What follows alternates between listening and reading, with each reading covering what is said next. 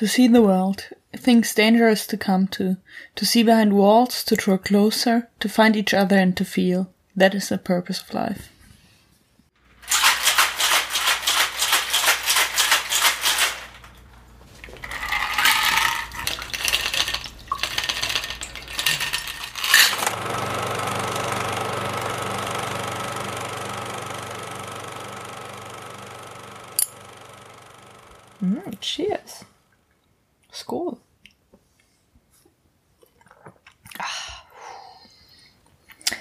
Sagen, ich finde Aquavit eigentlich voll geil, ne?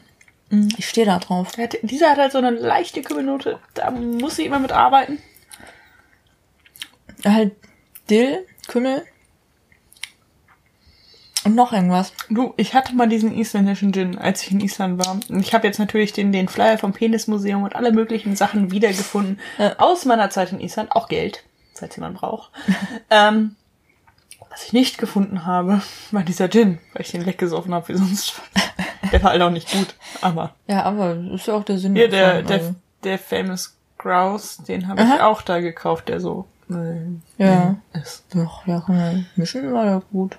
Da haben wir noch mal, Ja. da haben wir ganz am Anfang mal was mitgemacht, ne? Ja, einer der Beta-Folgen. Ja, genau, in Beta-Folgen haben wir was mitgemacht. Wir äh, gucken einen Film, der nicht mehr in die Beta-Version war. Ähm, The Secret Life of Walter Mitty von 2013. Das basiert hier auf einer sehr, sehr berühmten Short Story, die ich, ich muss zugeben, nicht gelesen habe. Von James Thurber. Thur- Thurber? Thurber. Ähm, und dieses äh, To be a Walter Mitty ist auch als so Figur in die, die Sprache ein bisschen im englischsprachigen Raum übergegangen.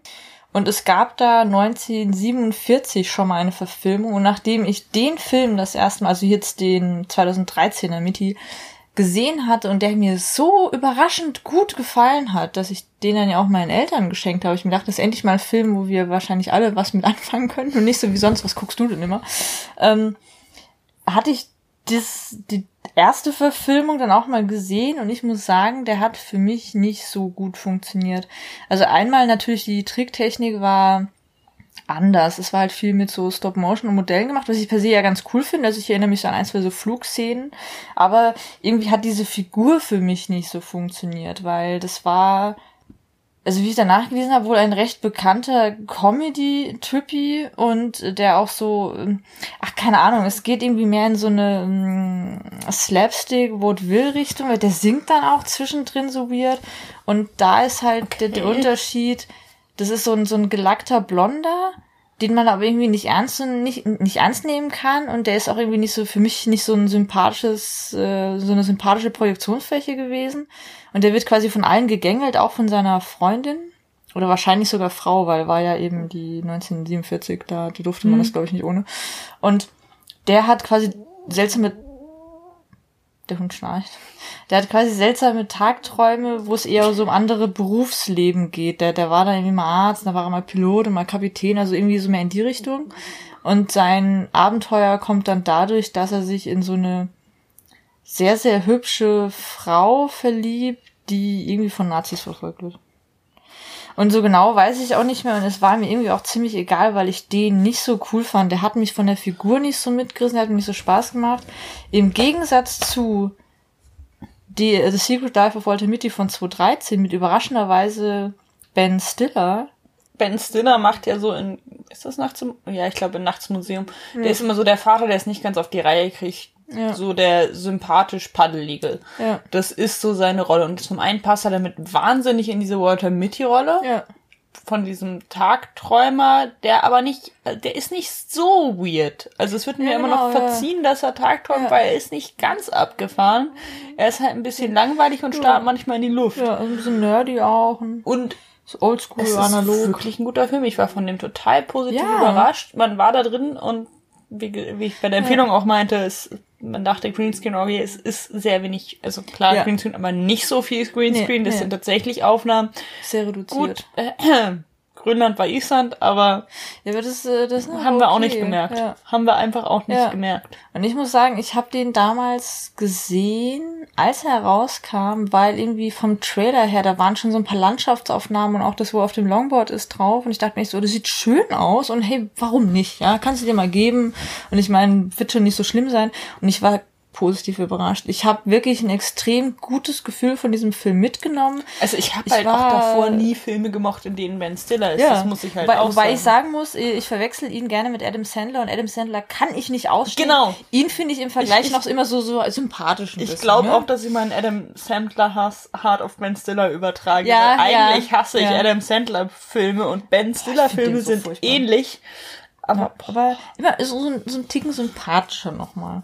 Und auch hier, also Walter Mitty ist eben dieser, dieser Tagträumer, der hier der, der Verwalter von Negativen und äh, Fotoentwickler ist bei dem Live Magazine. Da hattest du auch schon mal in den Raubzügen ein bisschen sowas erzählt zur Story. Der halt immer so in seinen Tagträumen hängt. Und ich konnte mich mit der Figur, weil er einfach irgendwie so ja eigentlich sehr nett ist und sehr herzlich ist und nie irgendwie eine böse Intention hat und dann einfach gern in diesen sehr elaborierten Tagträumen drin hängt. Ich konnte mich da sofort mit identifizieren. ja, Und da waren manche Sachen drin, wo er sich ähm, spoilern?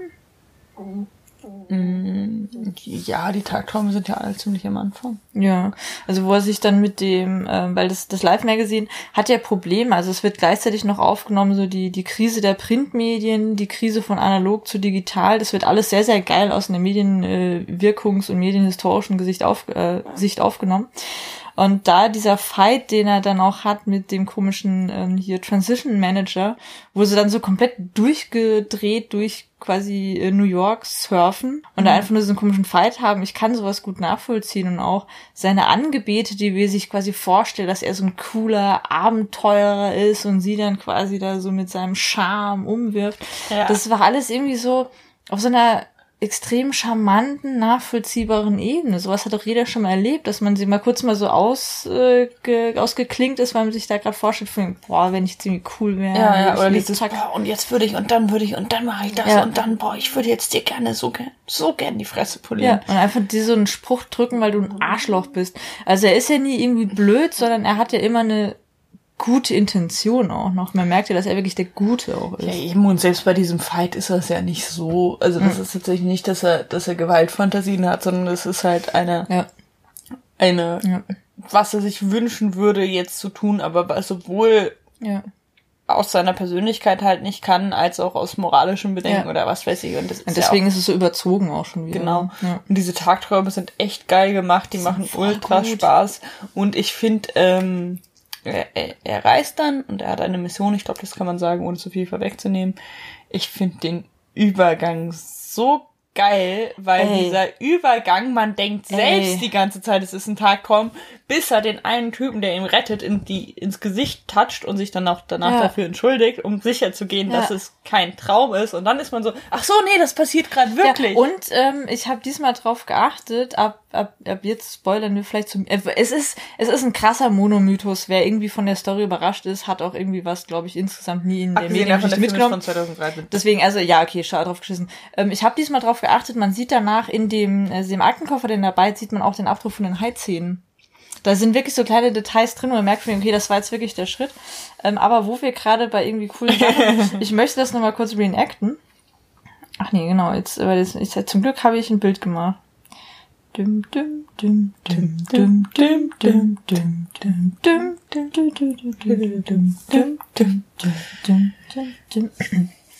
The eyes, yes, she moves like a woman. I'm Walter Mitty, Cheryl, Milhoff, where have you been? testing the limits of the human spirit. I'd like to climb your hair. Test that out. Perhaps I can contact you, possibly through my poetry falcon. Das ist einfach. Ich weiß es nicht warum, aber ich habe den Film jetzt gestern Nacht zum zweiten Mal gesehen und ich musste so hart lachen. Abgesehen davon, dass er halt, also dieses, Dieses er hat so ein Leitmotiv von einem äh, Greifvogel, der ihn immer der immer über ihm fliegt, bevor Ja. was passiert. Also wenn er halt so Ja. den nächsten Schritt findet. Das Geil. funktioniert echt gut. Ich fand auch das äh, Motiv mit dem Vogelschwarm voll geil. Mm, das fand ich voll das dann schön. zu ihrem Gesicht wird und dann weiter. Ja. Das war einfach, Ich, ich muss eh sagen, der ähm, raschel, raschel, raschel. Der, der Kameramann, äh, Stuart Dryberg, ist ein geiler Hecht. der hat bisher so ein bisschen äh, so Sachen äh, nicht so geile gemacht, aber zwischendrin halt auch seine Oscar-Nominierung damals The Piano. Dieser Film ist fantastisch, wir lieben ihn alle.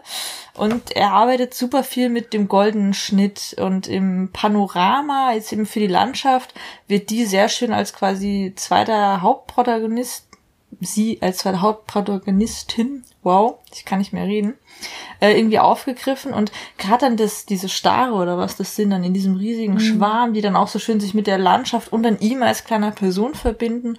Und zwischendrin ganz viele Sachen, dass so sehr auf eine Tiefenschärfe auch gearbeitet wird, aber es passiert eigentlich immer recht viel. Man sieht ihn vor einem Fenster sitzen, also nochmal eine Rahmung innerhalb dann der ganzen Kadrierung, also des ganzen Bildausschnitts und dann sieht man nochmal zwei Hunde im Hintergrund und da nochmal Boot und da den Helikopter und bei anderen sieht man nochmal hier so zwei kleine Pferde und da nochmal zwei kleine Schafe. Also es passiert immer wahnsinnig viel, aber es ist immer von der ganzen Komposition so dass es irgendwie Sinn macht. Und was ich auch eine super geile Kameraeinstellung finde, wo sie diesen Witz machen von ihr hier mit Telegramm. Und da war sogar dieser alte Mann, dann fährt die Kamera, also nee genau, es gibt einfach nur so einen Schnitt, man sieht die ganze Belegschaft quasi in fast das Bild komplett ausfüllend, nur der untere Bereich ist ein bisschen leer. Und links in der Bildecke am Rand irrt dann dieser kleine alte Mann rum. Ja. Also wie insgesamt mit Bildausschnitten, mit Bildkomposition gearbeitet wird und halt sehr, sehr oft mit dem goldenen Schnitt, das sind so wunderschöne Bilder. Und das ist auch eine ganz schöne, also mal Reisen nicht durch Menschenmengen, weil er auch nach Grönland und Island reist, Ja. sondern hat wirklich durch diese Leere dargestellt. Das Geil. ist spannend, das ist schön. Menschen gibt's nur in New York. ja, Also Menschenmengen, war das New York? genau, ja, das war New York. Und Fun Fact, die haben das halt in so einer Ecke von Island gedreht, auch das Grönland-Ding in der Ecke von Island Ja. gedreht. Und das war dann wirklich so, dass das Dorf so mit denen kooperiert hat, Ja. dass die einfach an einer bestimmten Uhrzeit alle in ihren Häusern geblieben sind. Ja. Die sind nicht, Ja, das also das wurde vorher abgesprochen und Island ist halt klein genug und Ja, offen da genug, dass das das machen, ja. funktioniert, dass halt wirklich abgesprochen wurde, äh, Mittwoch fährt keiner durch, über, durchs Ja. Dorf und Ja. es ist Mittwoch, Das keiner durchs Dorf. Alle sind halt dann nachher am Dienstag einkaufen Ja. gegangen, die Kinder sind länger in der Schule geblieben. Man hat es so gemacht, dieses Dorf hat so krass mit denen kooperiert, dass das funktioniert hat. Und das Ja. fand ich echt mal beeindruckend, weil ich Irgendwie. weiß nicht, wie oft ich so dieses, äh, mein Schulweg ist halt an einem, so einer, in, durch den Park, da war eine Villa. Hm. Und mir ist bestimmt vier, fünf Mal passiert, ja, wir drehen hier, du kannst hier jetzt nicht durch. Und dann Mhm. musste ich immer auf den Schnitt warten, um da durchzufahren. Oder, Ja. ja, wir drehen hier, kannst du noch mal durchfahren wegen Continuity. Ja, okay. Also, Ah. so Kram. Und dass man immer, also selbst dann so ist ja okay. Und, Ja. ähm, aber Ja, das, das ist war- eigentlich das cool. eher ein Akt, ist, Leute von Drehorten wegzuhalten und äh, man dann auch immer da Blocker hinstellen muss und äh, da ist es dann halt so, ja, wir reden vor mit den zehn Leuten, die hier wohnen und dann Ja. klären wir das ab. Ja, und dann so die- die sich dran. Gerade so die Leute, die nur so ein bisschen was machen müssen, zum Beispiel auch diese drei Jungs, die haben sie dann ja wirklich aus diesem Dorf dann auch genommen. Also man so, ja, dann können wir die auch mit reinpacken. hatte auf Die fand ich auch voll eine krass ähnliche Situation. Da war ich in so einem, es waren sehr viele Steine und Moos und es war auf einer Insel, auf den, auf den Westmann-Inseln. Und ich bin da halt rumgekraxelt und dann kam so ein Junge und hat mich einfach angeredet und hat mich einfach zugelabert auf Isländisch und Hm. ich war so, Ich verstehe das nicht. ich verstehe das nicht, ich bin blond, aber ich bin nicht von hier. Ja, äh, Und, und dann war es so Islandsk und dann haben wir uns halt so ein bisschen verständigt. Ja. Und dann ist er auch wieder abgezogen. Ja. Ich habe ihm jetzt kein Longboard, das über 100 Euro wert ist, abgezogen. äh, ja. Also wie gesagt, billige Longboards sind 100 Euro. Ich, Ja. ich weiß nicht, ob der so einen guten Deal gemacht Das hat. der würde ich auch sagen, das war irgendwie nicht ganz so. Aber ja, gut. Aber die, die Longboard-Szene fand ich auch sehr, sehr schön, wo er dann so durch Ja. die Landschaft da geht.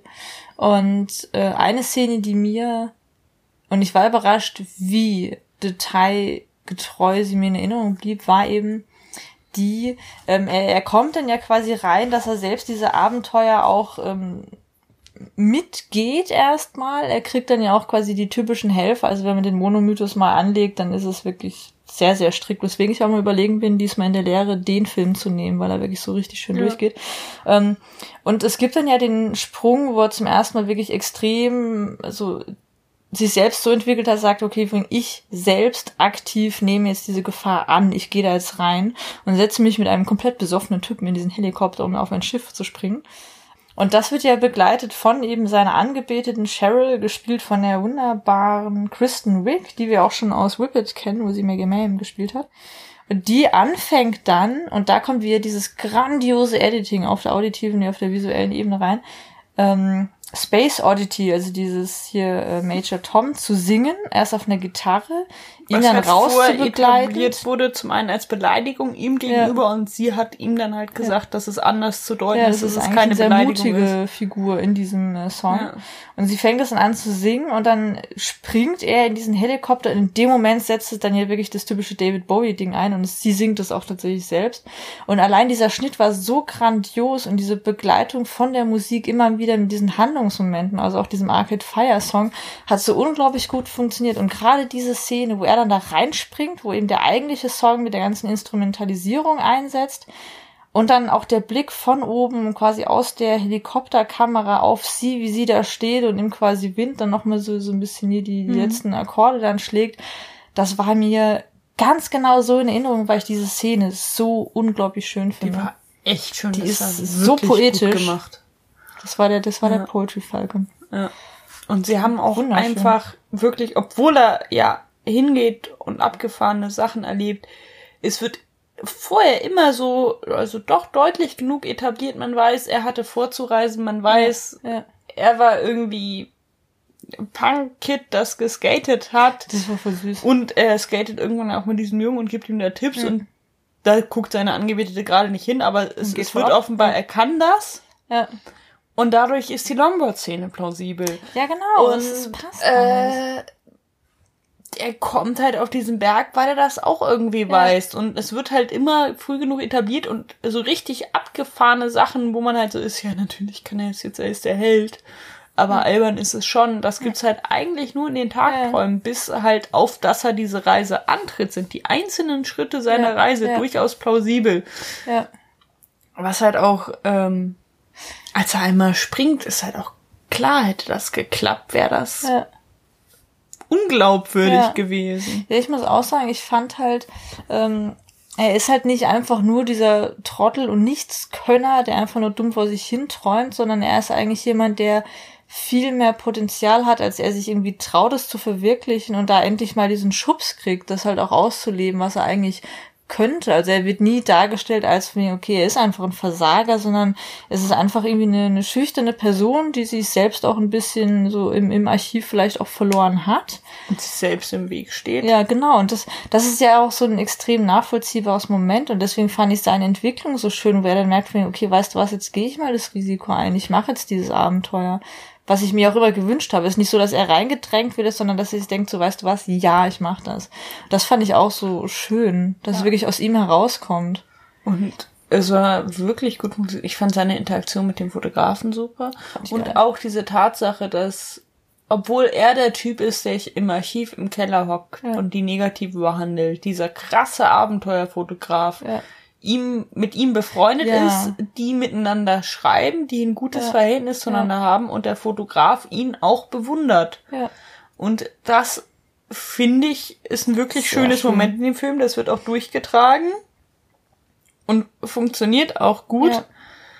Ja. Und, und es gibt so schöne kleine Twists, die dann in der endgültigen Fassung Ja. nicht so drin sind, wo, also wo, wo drüber geredet wird, wo es aber nicht gezeigt wird, weil hätte man es gezeigt, wäre es unglaubwürdig geworden. Ja. Also vor allem mit dem Kuchen, Ja. dass er die Spuren des, Kuh des Kuchens seiner Mutter verfolgt. Ja. Hätte man die ganzen einzelnen Szenen ausgespielt, wäre das so ein bisschen in Richtung Münchhausen Mm, gegangen so oder so. auch, ja. Aber Ja, ja. dadurch, dass es halt irgendwie passiert ist, er es aber selbst nicht mitbekommen hat, klappt das super gut. Ja, und ich finde auch, was ich sehr, sehr geil fand, weil ich habe mich dann, als es eben um das Negative 25 geht, habe ich mich wieder erinnert, so was es war.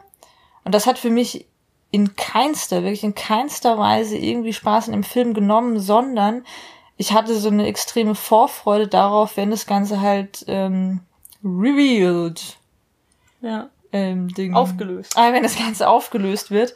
Äh, Ich hatte da irgendwie so eine extreme Vorfreude drauf, weil ich mich emotional so darauf gefreut habe. Und was ich extrem cool finde, dass am Ende des Films auch nicht reingerutscht wird von wegen, ja, ja, er ist jetzt dieser Abenteurer, er wird es selbst zum total toughen, coolen Typ, sondern dass er selbst diese Gelassenheit, dieses extrem krassen Abenteuerfotografen aufgenommen hat, von wegen, hey, der Moment an sich ist viel wichtiger. Und jetzt, jetzt freue ich mich quasi darüber, was da passiert. Und ich habe jetzt endlich meine Angebetete und ich genieße jetzt aber den Moment. Also er wird nicht zu so einem unangenehmen, so super tough, coolen, sondern er hat einfach selbst gelernt, weißt du was, ich kann einiges, ich kann mir viel zutrauen.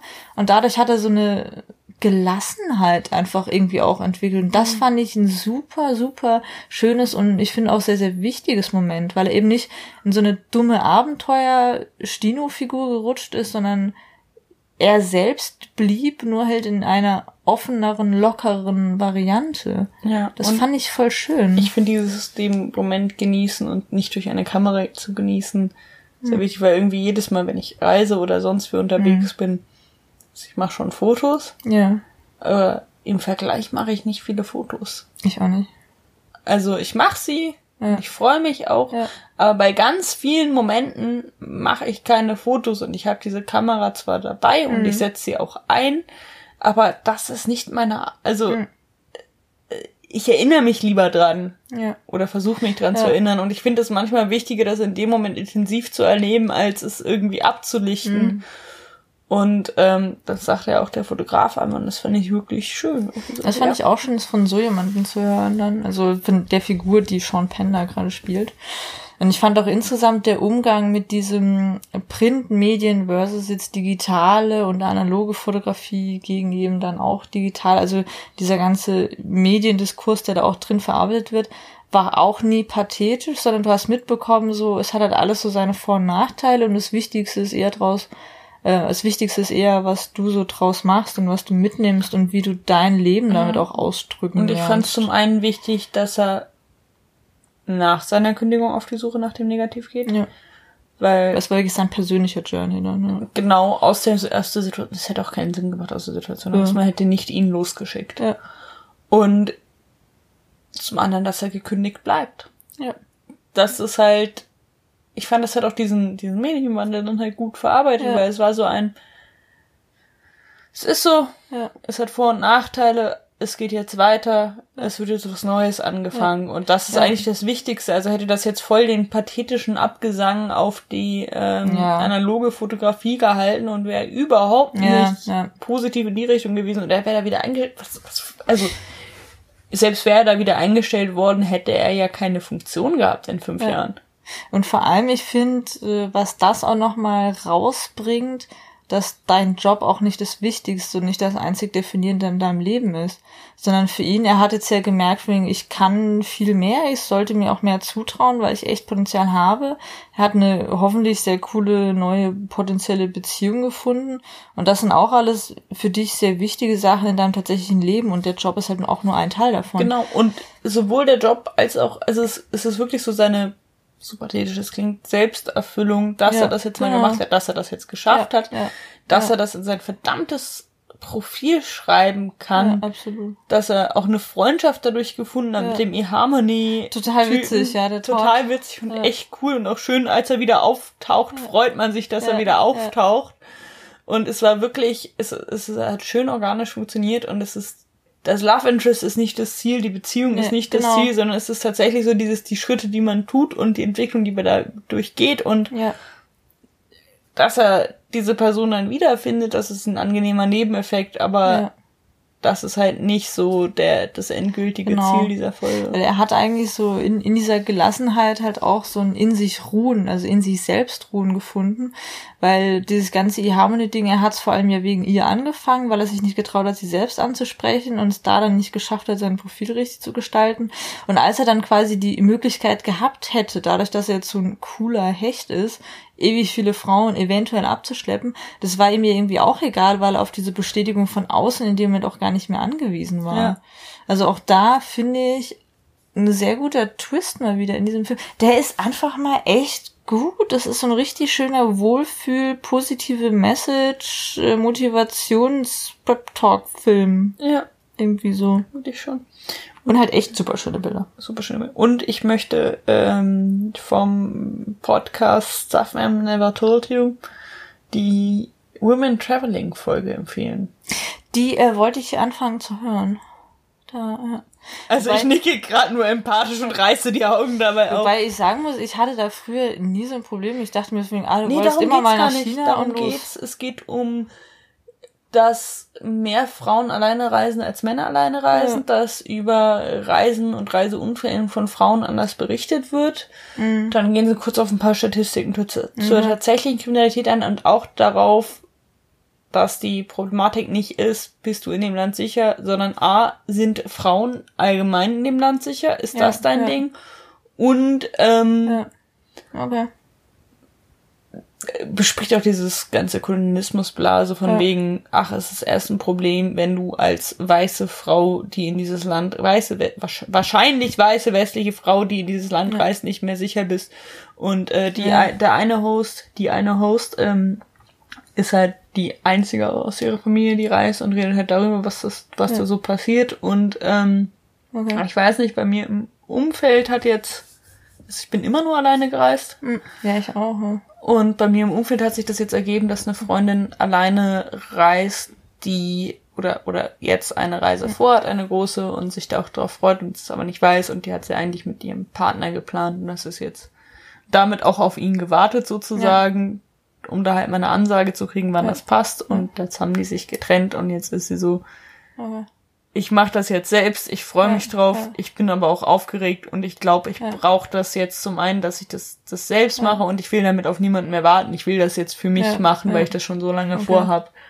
Und ähm, als ich diese Folge gehört habe, habe ich total an sie gedacht, ah, okay. aber auch so an meine eigenen Erfahrungen. Es ist, wie gesagt, es geht nicht nur um die Sicherheit beim Reisen, sondern halt auch, warum man reist, warum man Reisen aufschiebt. Okay Okay, spannend. Und was das dann doch mit einem macht und die, die eine Haus ist halt, die erzählt von ihrer ersten eigenen Reise und ist so, ja, und ich weiß, das ist jetzt ein Klischee, dieses, oh, dann saß ich alleine in Paris und habe mich gefunden, aber mhm. es hat schon was mit mir gemacht und mhm. das fand ich echt schön. Mhm. Ich muss auch sagen, dass ich Reisen extrem wichtig finde und es mir auch ein bisschen äh, fehlt, aber zwecks eines alten, nicht mehr an so fitten Hundes werde ich mich halt ein bisschen auf den die, das Naheliegende wortwörtlich beschränken müssen, aber ich habe halt auch wieder Bock drauf und ja. per se, äh, der kleine Hund mag Wasser überhaupt nicht, aber er war noch nie am Meer und ich habe Bock auf Meer. Das muss nochmal. Das muss also ich will auf jeden Fall auch wieder, weil ja, es macht was mit dir. Es macht was mit dir und es ist was anderes und ich meine, ich weiß, ich war gerade erst lang genug. Hm. Aber ich habe einen Deal, ich kriege in der Mongolei ein Pferd verkauft. Ja.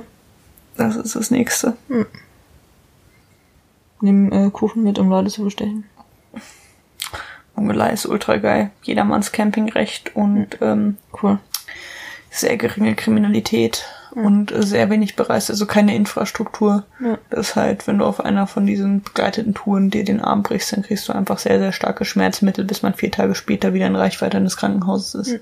Ja, alles gut. Darum vielleicht doch nicht, also ich bin ja sehr Freundin von ich bin alleine und keiner weiß, wo ich morgen sein werde, aber ja. ähm, ein bisschen Absicherung.